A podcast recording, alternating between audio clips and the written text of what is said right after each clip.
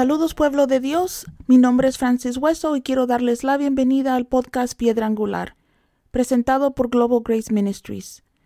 Hoy estamos comenzando una serie llamada Puertas Abiertas y no, esta serie no se trata de puertas de oportunidad.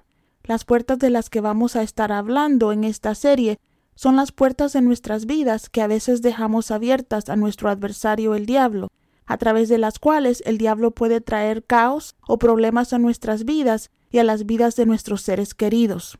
El Señor puso en mi corazón compartir el tema con ustedes porque después de muchos años de ministerio y de ofrecer consejería pastoral, he visto los beneficios de cerrar puertas espirituales en las vidas de innumerables personas a las que he aconsejado y también en mi propia vida. Me topé con el tema de las puertas espirituales hace muchos años cuando el director de una escuela bíblica me pidió que impartiera un curso sobre lo que él llamaba las cuatro puertas a un grupo de estudiantes de primer año. Este director había pasado un semestre en Argentina y en ese país conoció el concepto de las cuatro puertas a través del ministerio del doctor Bernardo Estimateas y su libro Las cuatro puertas.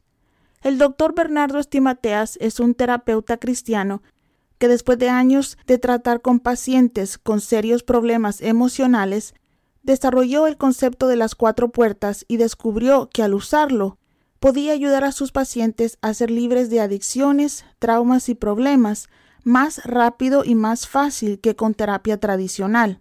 El director de la escuela bíblica me dio el libro del doctor Estimateas y me pidió que lo usara para desarrollar un curso que pudiera enseñar a sus estudiantes en la escuela bíblica lo cual hice con mucho gusto porque no solamente me encanta compartir con futuros ministros, sino que también porque estaba ansiosa por practicar los principios que aprendí mientras estudiaba para enseñar el curso. Enseñar este curso cambió mi vida.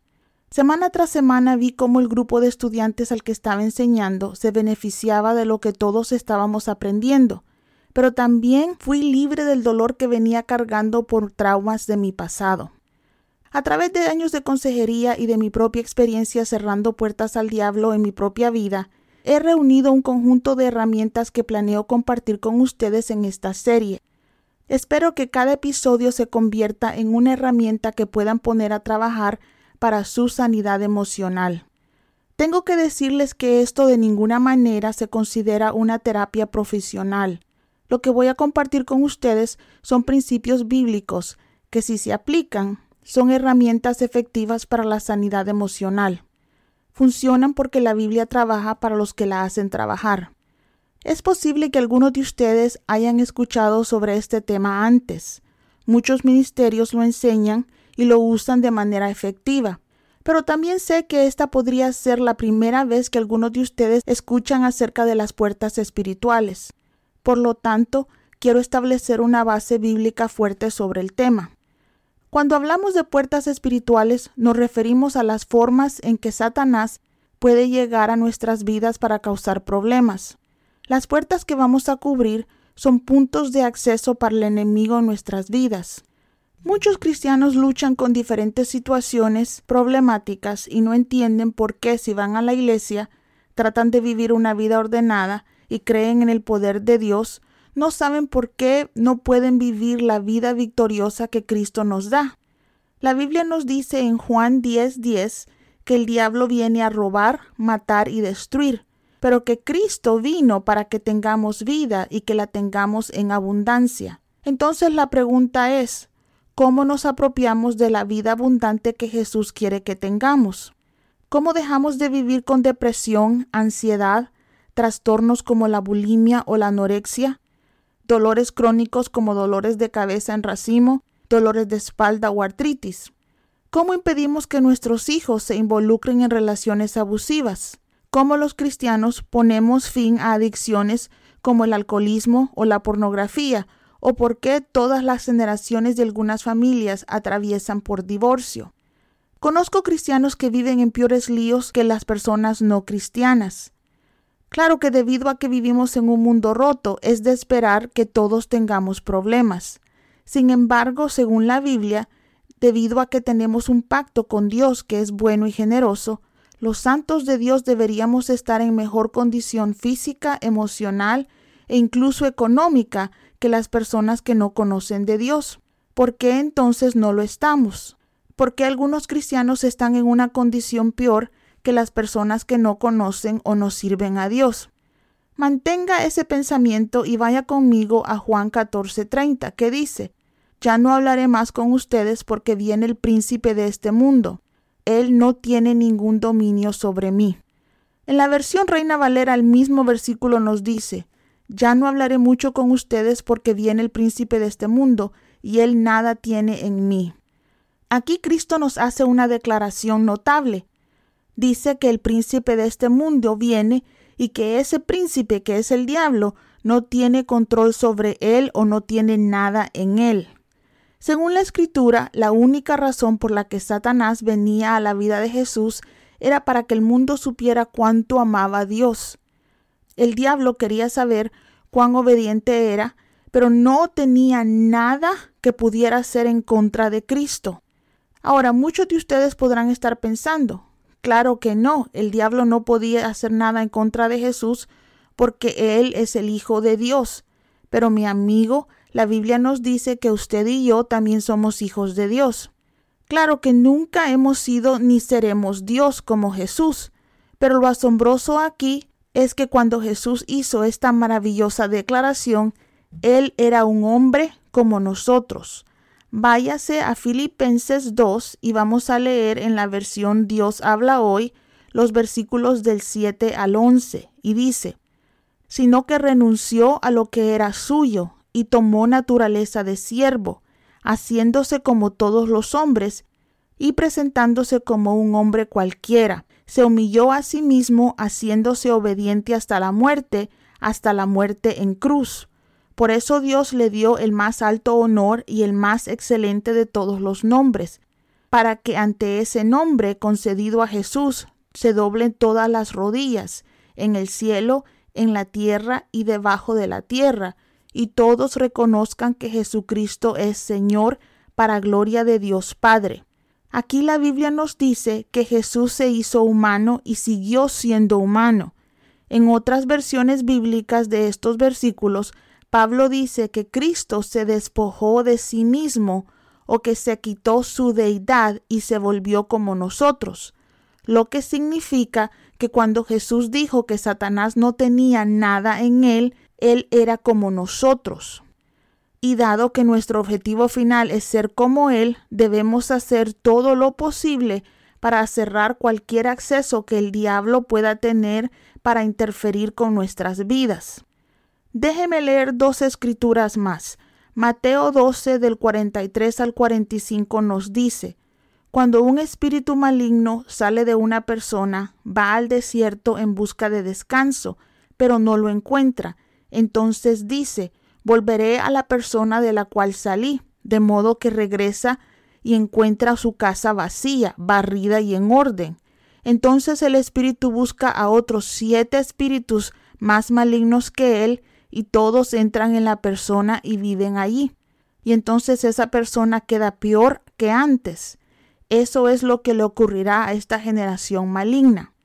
Ahora váyase conmigo a Marcos 9:25. Y dice, cuando Jesús vio que aumentaba el número de espectadores, reprendió al espíritu maligno. Escucha, espíritu, que impides que este muchacho oiga y hable, dijo. Te ordeno que salgas de este muchacho y nunca más entres en él. Escuchó lo que acabo de leer. Jesús le prohibió al demonio que volviera a entrar en el niño, lo que significa que el diablo puede ir y venir desde y hacia la vida de las personas. Ahora, sé que un espíritu maligno estaba poseyendo a este niño, y no creo que los cristianos puedan ser poseídos por demonios, ya que somos el templo del Espíritu Santo, y el Espíritu Santo y el diablo no pueden ser compañeros de cuarto. Pero sí creo que los demonios pueden atormentar a los cristianos si nos dejamos. Las dos escrituras que acabo de leer hablan de que los demonios pueden entrar y salir de vidas aún de creyentes. Como les digo, los demonios no nos pueden poseer, pero hay puertas espirituales que podrían darles acceso a nuestras vidas. Estas son las puertas o los puntos de acceso que vamos a discutir en esta serie. Debo decirles que cuando comencé a estudiar el tema, yo era escéptica al respecto, pero después de cerrar las puertas en mi vida y en la vida de algunos, he visto resultados asombrosos. Muchos matrimonios se han salvado, personas que habían sido adictas a las drogas y al alcohol durante muchos años han sido liberadas, y los terrores nocturnos han cesado en la vida de muchas personas y estas vidas han cambiado por completo al cerrar las puertas que tenían abiertas al diablo. Una historia que me viene a la mente es la de una familia que conozco que asistió a un seminario de liderazgo que di en una iglesia. Al final de la conferencia la esposa se me acercó y me preguntó si podía ayudarla. Tenía dos adolescentes que peleaban muy agresivamente entre ellos y con otros en la escuela. Pasaron repentinamente de ser niños educados que nunca se habían metido en problemas en la escuela a ser detenidos semanalmente. Estos pasaban jugando videojuegos y discutiendo y luego de pelear agresivamente llegaron hasta el punto de lastimarse horriblemente el uno al otro. Esta persona no podía entender cómo estos muchachos cambiaron de la noche a la mañana. Le pregunté si había habido algún cambio en sus familias y ella procedió a decirme que el único cambio que había era de que su abuela había fallecido recientemente, pero que los chicos apenas la conocían y que su muerte no les afectó mucho. Para abreviar la historia después de que le hice algunas preguntas más, me dijo que había ido ella al funeral en México y que había traído algunos artículos que habían pertenecido a su abuela para guardarlos en su memoria. También me contó que su abuela había estado involucrada con cosas como la lectura de las palmas de manos y que creía en cosas como limpias, que tiene que ver con diferentes formas de brujería. Cuando ella me contó eso, yo reconocí que esos elementos eran la razón del cambio en sus hijos. Le dije que destruyera esos artículos y se deshaciera de ellos. La próxima vez que fui a su iglesia me dijo que sus hijos habían vuelto a la normalidad. Seguían discutiendo, pero que ya no intentaban matarse entre ellos ni peleaban con otros en la escuela. A veces pequeñas cosas como esas pueden abrir puertas espirituales al diablo. A lo largo de la serie cubriremos diferentes puertas y les daremos herramientas para cerrarlas. Debido a que vivimos, como ya les dije, en un mundo quebrantado, Constantemente estamos siendo tentados, ofendidos o enfrentando diferentes pruebas. Mi oración es que el Espíritu Santo use esta serie para enseñarles cómo aprender a discernir cualquier puerta que pueda estar abierta, ayudándolos a cerrarla y como resultado de su obra, que el Espíritu de Dios viva en sus vidas y les dé una vida victoriosa en Cristo. En las próximas semanas cubriremos la puerta del pecado la puerta de heridas emocionales, la puerta de las maldiciones generacionales y la puerta de brujería. Hay otras áreas o otras puertas que personas pueden tener abiertas, pero mi esperanza es que una vez que aprendan a reconocer y cerrar puertas, este conocimiento les dará las herramientas necesarias para cerrar cualquier puerta abierta en sus vidas. Cierro este episodio recordándoles que Jesús murió para darnos una vida abundante, no solo en el cielo, sino que también aquí en la tierra. Hagamos nuestro mejor esfuerzo para disfrutar de esas vidas, cerrando cualquier acceso que el diablo pueda tener en ellas. Muchas gracias por su sintonía. Si desean saber más sobre nuestro ministerio o si desean suscribirse a la palabra de la semana o que oremos por ustedes, visiten nuestro sitio web en globalgraceministries.com. Eso es globalgraceministries.com. Gracias por dejarme pasar un rato con ustedes. Le pido a Dios les bendiga, les guarde, haga resplandecer su rostro sobre ustedes y les dé paz. Hasta pronto.